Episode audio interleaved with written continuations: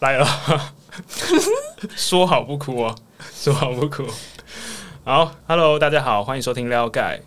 哎，我平常是怎么开头的？好，等一下，等一下，我我忘记，我忘记，我忘记，我忘记我平常怎么开头。Hello，哎，什么？哦，Hello，我是守一，欢迎收听撩盖。撩盖让你一次搞懂一件事情，更无负担的关心这个世界。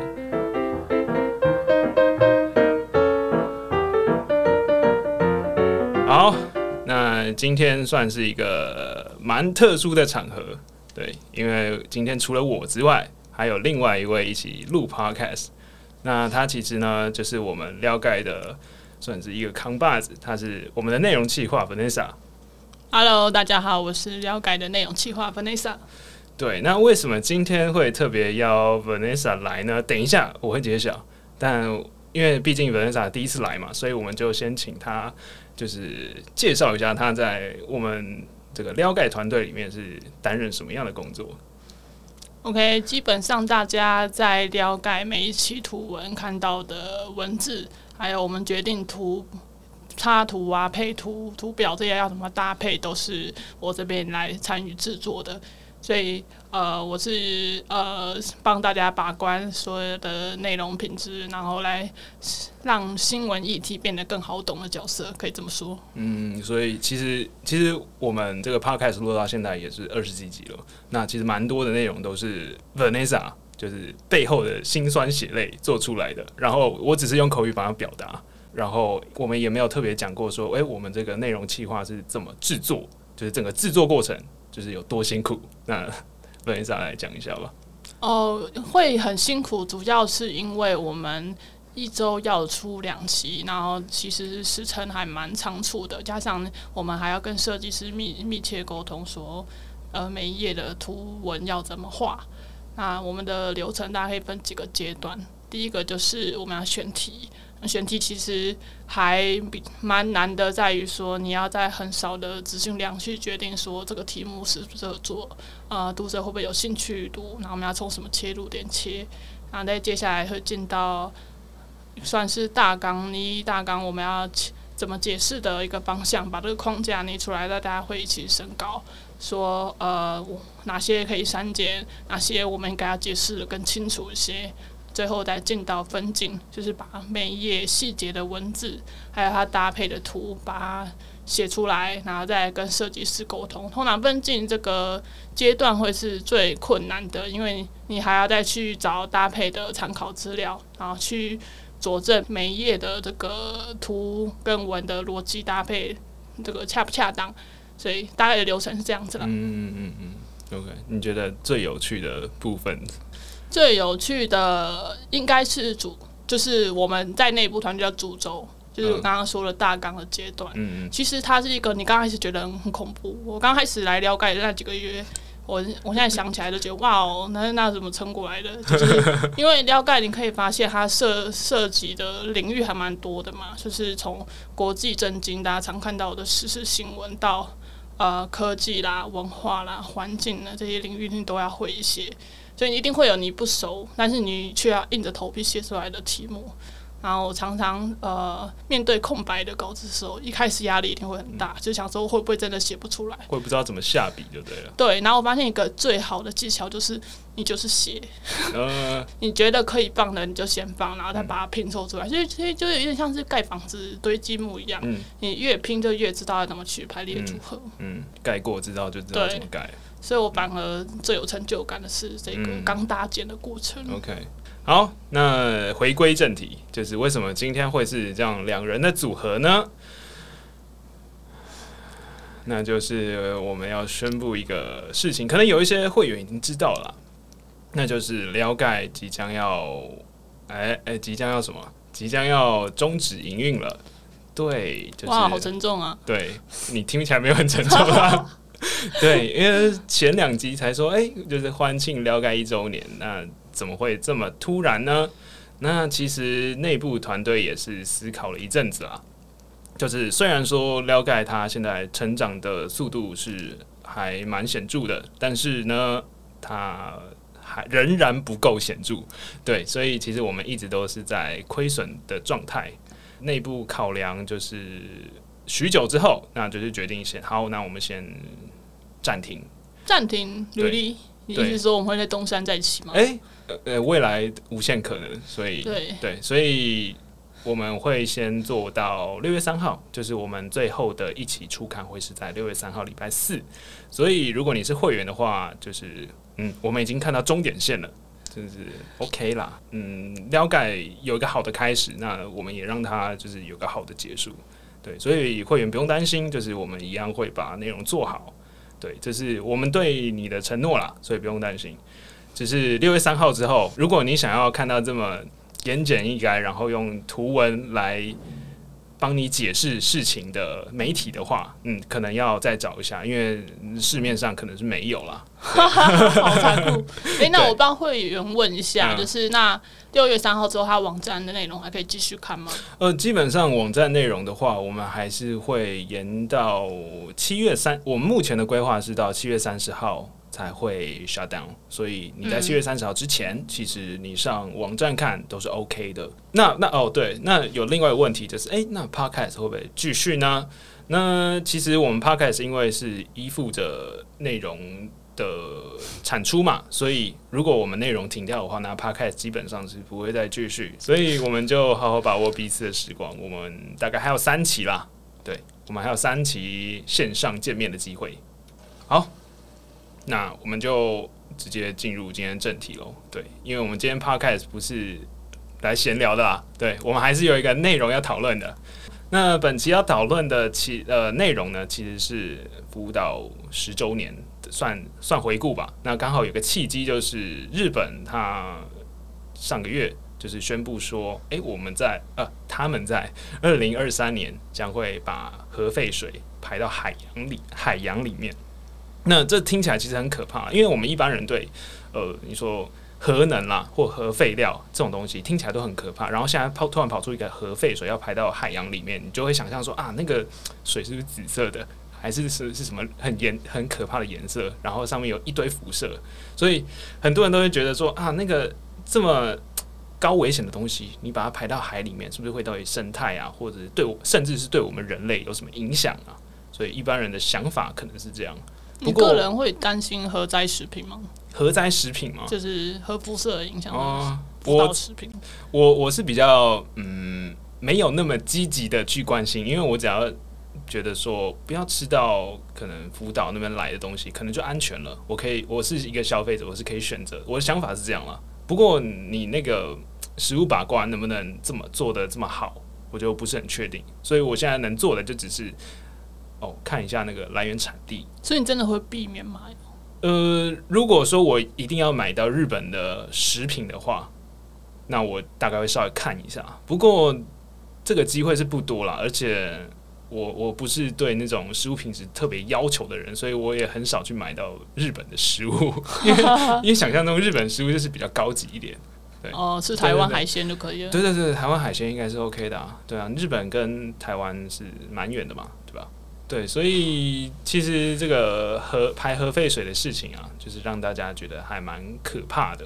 那你对这个核废水的事件，或者是这个核爆的事件，有什么理解吗？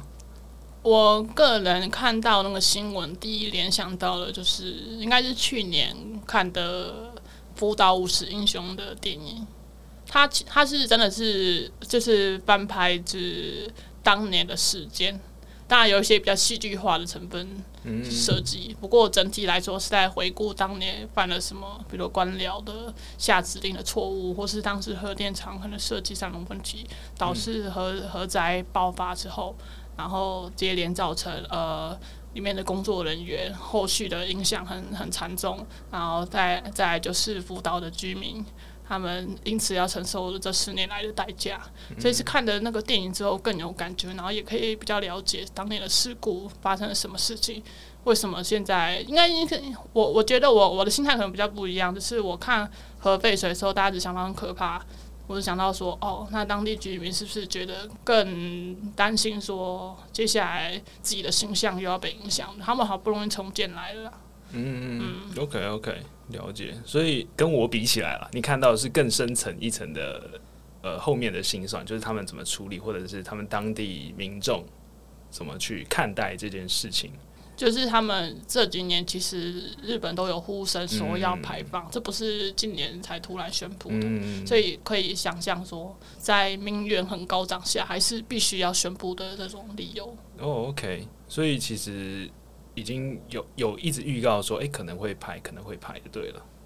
哎，对，就是什么时候要排这样子。嗯，所以嗯，不过不过这个排这件事情啊。其实我之前有看到一个新闻啊，就是台湾的行政院也有讲过说，如果日本真的排放核废水的话，那是有可能会因为洋流去影响到台湾海域的。对啊，因为我们从地图来看，它的洋流扩散的方向，嗯，就是它会先透过暖流，然后流到太平洋。绕了超大一圈，然后再经过黑潮，去回到台湾，所以周边的国家和韩国、中国和台湾都有在抗议这件事情。OK，所以听到这边大概理解核废水它是会影响到不只是日本了，周边国家也会受到影响。但是到底为什么会有核废水这个东西，我们可能就是要稍微来理解一下。所以以你做过这样的研究之后，就是它的来源到底是什么？它是跟呃，核灾有关系吗？还是它本来就有核废水？OK，其实我们要回到说核电厂的运作方式，在它我们想象说它要去发电，需要一些能量去供应嘛。那在核的反应炉内就燃料棒，燃料棒。如果你看过那个我刚刚说的《福岛五十英雄》那部电影的话，它就蛮大篇幅来演这段情节，就是当时的工作人员要进进去这个。呃，内部里面去把冷却系统去调整它的设定，然后让它降温下来，就是因为呃燃料棒它在运运作的过程中是非常高温的状态下，因为必须要把它集中放到个冷却池。那这个冷却池呢，它因为泡在水里面，就是会有辐射物质产生出来，释放出来，然后再加上。因为福岛核电厂的它比较有争议是，它有露天的设计，所以雨水或是土壤的这个地下水也会影响到它这个池水，就是受污染的地方。所以这样的水就会导致核废水长期的累累积，就是指那些刚刚说的污染的水地方，它接下来就会被透过一个净化处理的装置，叫 LPS。啊，这样的它必须要先透过净化处理，再把它放到这个大很大的一个水槽储存起来，或是我们会说这个是一个储存罐。它那个储存罐看起来从外观看起来非常大，就是我有看到照片是人站在旁边，是显得很像蚂蚁一样。那罐子可以，所以你可以想象出那个容量是非常巨大的。那这样的储存罐，其实在台湾也也一直都有这个争议，就是你先把它存起来，那你到底要？存存多久，或是存这么多之后要放哪里？嗯，所以听起来是呃，核废水是本来就存在的一个东西，不是因为福岛那边发生核爆之后才产生的。在呃核灾之后，核废水的情况其实是有加速产生的，是原本就有没有错？可是为什么要很迫切在这之内一直？有在新闻讨论什么时候要去排放核废水这件事，的确跟核灾有关系。嗯，因为核灾当时就是因为冷却系统损坏，导致后来在重建跟修复的过程中，它除了要清理这个里面的残渣以外，还要去人工持续的注水，因为冷却系统已经不能运作了嘛。那人工注水，那就量越来越大，就导致就是统计上有发现说。呃，好像每五点五天你就要再去准备一个新的水槽。对对对。对福岛现在每天增加的核废水，就是还蛮惊人的，大概是一百七十吨。一百七十吨，这个而且不只是每天这样一直增加，一直增加，它其实总量已经来到一百三十七万吨了。那其实就是一百三十七万吨，可能很难想象了。但是我们可以想象，我们都看过那种。呃，奥林匹克的游泳池吗？你有看过？有吗？哎，没 有看过。你没有看过那种比赛吗？哦，你说从电视上看吗？我不是亲身看到，我是说电视上。哎，你就知道那个那个游泳池大概是五百个，所以你就知道它现在存的总量有多少。而且他刚刚 Vanessa 就是说五点五天就要再增加一个新水槽，现在大概是一千多个水槽，所以现在要排放的问题是迫在眉睫啊，因为根本就放不下了，所以才是说二零二三年就是诶，我们要开始排放了这样子。但是其实日本的这种苦衷，大家都一定一定都很理解啊。你你稍微研究一下，或者是看看其他国家的发言，你也知道日本是很紧绷的。但是呢，周边国家都是在责备日本，就是为什么会是这种状况呢？呃，其实说起来还蛮吊诡的事情。这些谴责的国家，其实自己也都有排放过核废水，包括台湾呐。但是为什么有哪一些国家是在谴责日本的？哦，就是刚刚说周边国家，韩韩国、中国跟台湾是最主要去。台湾有很严厉谴责吗？我我只知道台湾就是人民蛮恐慌的。哦，是对台湾是非常担忧这件事情。嗯，然后有也有表达不满，跟就是很谨慎关注接下来他们要怎么排放这件事情。嗯，那为什么会格外担忧？明明自己国家有排放，而且在国际标准来看，你。刚刚没有特别讲到是这样的核废水排放之前，你要先稀释过处理，才会就是依照国际标准来排放这件事情。但是各国还是很担心的理由，当然是因为福岛发生过核灾，大家觉得它排的会更恐怖，因为大家觉得大家觉得它排放了释放的核那个核辐射物质会更多。嗯，OK，诶，我我我有个蛮好奇的点，就是因为你刚刚有说过，你核废水如果要就是要储存起来，然后最后要排放，在之前都会有一个流程叫做净化处理嘛。那既然既然都已经有净化处理了，那为为什么大家还是觉得说，诶，这个日本排放核废水不行？因为在这净化的处理装置里面，它有一个物质油漆无法被排掉，就是氚。那个氚，大家可以想象，就是元素周期表上找得到吗？大家会去看元素周期表，就是气体的气，然后中间的那个字去掉，变川水的川，这个字组合在一起叫做川。OK，那个那个那个川有应用在我们日常生活中吗？有哦，它的应用方式就是主要是在黑暗中会发光，所以是发绿光的物体，比如说它可以应用在。呃，手表上，你可以在黑暗中去看到它的数字，或是在逃生出口的标志上，那个小绿人在上面，那个就是有穿那个物质可以应用的地方。嗯，哎，所以所以其实一般日常生活都看得到，那为什么大家还那么害怕这件事情？因为主要是它没办法除除掉这个物质，大家觉得还是有可能对人体危害的风险。不过就这些专家的这个评论来看，还有它的半衰期哦，我们这边要解释一下它的半衰期是什么。举个例好了，氚的半衰期是十二年。假设现在氚呢浓度是一百，那半衰期的意思就是过十二年之后，它的浓度会变成五十，这就是半衰期十二年的意思，就是它花多少年变成一半。嗯，这样它。大家应该听得懂吧？所以这个半衰期其实相对其他的放射性物质来说是比较短的。那也就是表示说，它必须要有足够大的量才足以影响人体。嗯，所以大家基本上是不用太担心穿这个物质。哦，OK OK。不过也有环保团体，最最明显应该是那个绿色和平组的组织，他们有提出，就算穿。真的不会有那么大的影响。好了，他也觉得其他的放射性物质也可能有危害，比如说人体的 DNA 或骨骼上的问题，这些都是疑虑啦。我的理解是，日本是有说在排放之前，它是还会再经过一道手续，是它会在稀释。对，这个稀释处理就是。针对氚，大家很在意的地方，就是既然我既然我之前的净化处理装置 ALPS 没办法处理到的话，我就自己加以稀释，然后稀释到一个合理、安全，就是不会太大量的程度。那这样的标准，其实我们放眼国际来看，大家的标准都差很多。就是大家基本上是用呃我们人喝的饮用水。含量就是纯，我们喝的饮用水其实都多少含有一些化学物质。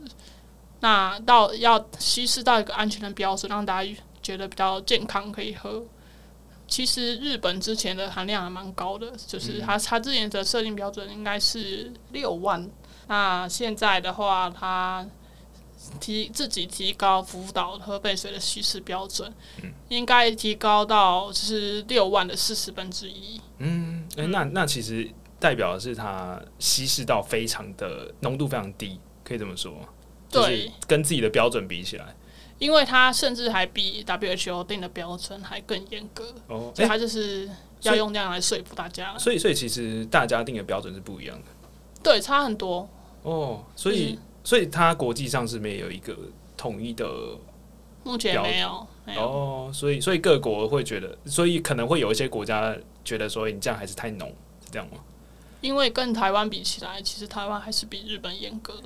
哦，台湾台湾是比这个六万更低的，就对了，就它的标准。诶、应该是比六万的四十分之一的，就是福岛的这个标准还严格啦。哦台湾好像是福岛的标准的两倍，哦，OK，所以所以台湾目前是比较严格，然后台湾应该是 follow 美国的标准。嗯，不过我我印象中最严格的会是欧盟啊，欧盟我记得好像才那个那个数字好像才一百而已。哦，对，嗯就是各国标准不一样了。嗯，虽然虽然说各国标准不一样，不过那个国际的原子能原子能总署哦有点难念，原子能总署呢是有认可说日本这种排放的计划啦，所以时程来讲，日本应该还是会在二零二三年前排放掉。那但是呢，大家就是很害怕说这种辐射啦，因为刚刚有讲到它是会透过洋流去扩散，所以到时候对人体可能还是会有影响。那我们比较常见的一些影响，比如说，诶、食物链，就是我们可能吃海鲜，然后它会进到身体里面。那或者是比较算比较衰一点嘛，就是你可能去海边，也会透过那种海面上，然后它直接辐辐射到你身体上，所以这其实也是有可能的。但是过去日本这十年来，它其实已经做了很多的处理。那我们在最后这边，我们就来看一下日本它是怎么处理这十年里面的工作。就是虽然说日本政府有做很多的善后的处理，就是帮忙清理啊什么的，但是这种排放核废水的消息一出来，其实对渔民来说会是一个蛮重大的打击。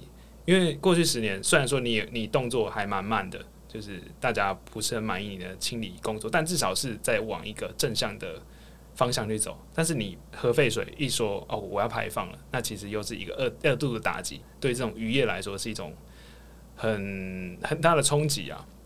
像是那当地的渔民就有反映说，哎、可能可能大家都不会再吃我们的渔获了，因为附近可能就会有这种核核辐射的干扰。不然就是当大家觉得这种渔业捕鱼业已经没没什么前景了，那可能这个渔业就会慢慢的淡出这个市场，所以他们的担心是可以理解的啦。那刚刚有讲到说，就是呃，大家对这种过去十年的处理不是到很满意，就是这边有一个数字可以来看一下。其实有一份研究是在说，大家觉得目前日本政府的 清理的状况有没有 on track，就是说有没有在正轨上。但其实有百分之五十以上的人都觉得说，嗯，政府这样不太行，可能有点太慢了。就是对他们生活的复原来说，其实并没有达到他们的预期啦。因为毕竟这个重建工作，命要花很长时间才有可能是完全回到正常的状态。就是有些放射性物质的半衰期，刚刚讲到这个概念，它如果十年数比较长的话，就表示它会很长时间都存续在他们的生活周遭当中。尽管现在检测的这个剂量已经比当年低很多了，但还是有这个我们比我们正常的环境在高高一些的这个放射性物，所以对当地居民来说，一直都有健康的风险存在，到现在都还没有完全清楚了。嗯，OK，无言，没有，我是我是觉得他们好觉得好辛苦啊。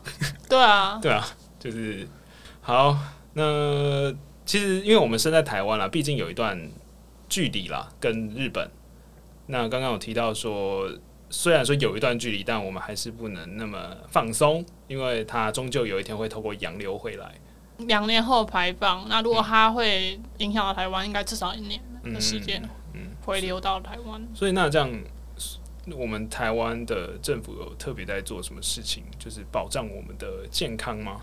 就是其实在。当年核灾过后，大家就会担心这个福岛的食品还有那个呃辐射的影响。嗯所以呢，海鲜它就又透过抽检的方式来确认说里面的含量。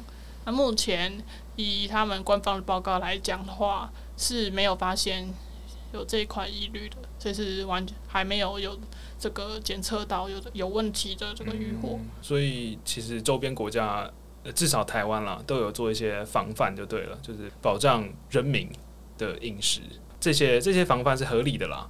不过对日本来说，压力比较大的，可能还是刚刚我们开头提到的，就是各国的抨击，因为像中国就讲了蛮重的话，中国的代表就有说，诶，这个日本排放这个核废水是一个很不负责任的行为，甚至说日本的邻居就是韩国嘛，它也有就是三百五十艘左右的渔渔船，就是集结起来要抗议这种日本的排放核废水这件事情。其实台湾也有渔民抗议那，台湾也有刚好是最近发生的。哦，OK OK，所以其实大家都很还蛮注重这件事情的。嗯，但是对对日本来说，他应该会觉得 k i m o j i 还蛮差的，就是因为排放核废水又不是只有日本，就是各国都有排放过啊。我们刚刚提到，你说中国、韩国、日本其实都有排放过，甚至呃欧盟那边也有排放过嘛，所以他应该会觉得，就是大家为什么这么这么双标，对不对？就是你排 OK，我排不行。可能以一个发生过核灾，然后却还要二度被大家抨击的这个国家来说，压力很大的。对啊，就是一种有苦难言的状态，这是一个蛮沉重的议题啦。呃，沉重的议题可能有两个啦，一个是了解结束，一个是日本排放核废水的打击。那我们就差不多到这边。如果你喜欢我们的内容的话，虽然说了解在六月三号会终止营运，但是你还是可以分享给你的朋友，就是你从了解这边获得的一些嗯新知，或者是对什么事情又更了解了一点。当然，如果你也喜欢我们的话，欢迎挖角我们。对，好，那我们就差不多这边。接下来还有三期吗？对，还有三期，对，大家还要继续追踪一下。对，还要追踪了解。对，好，就这样啦，拜拜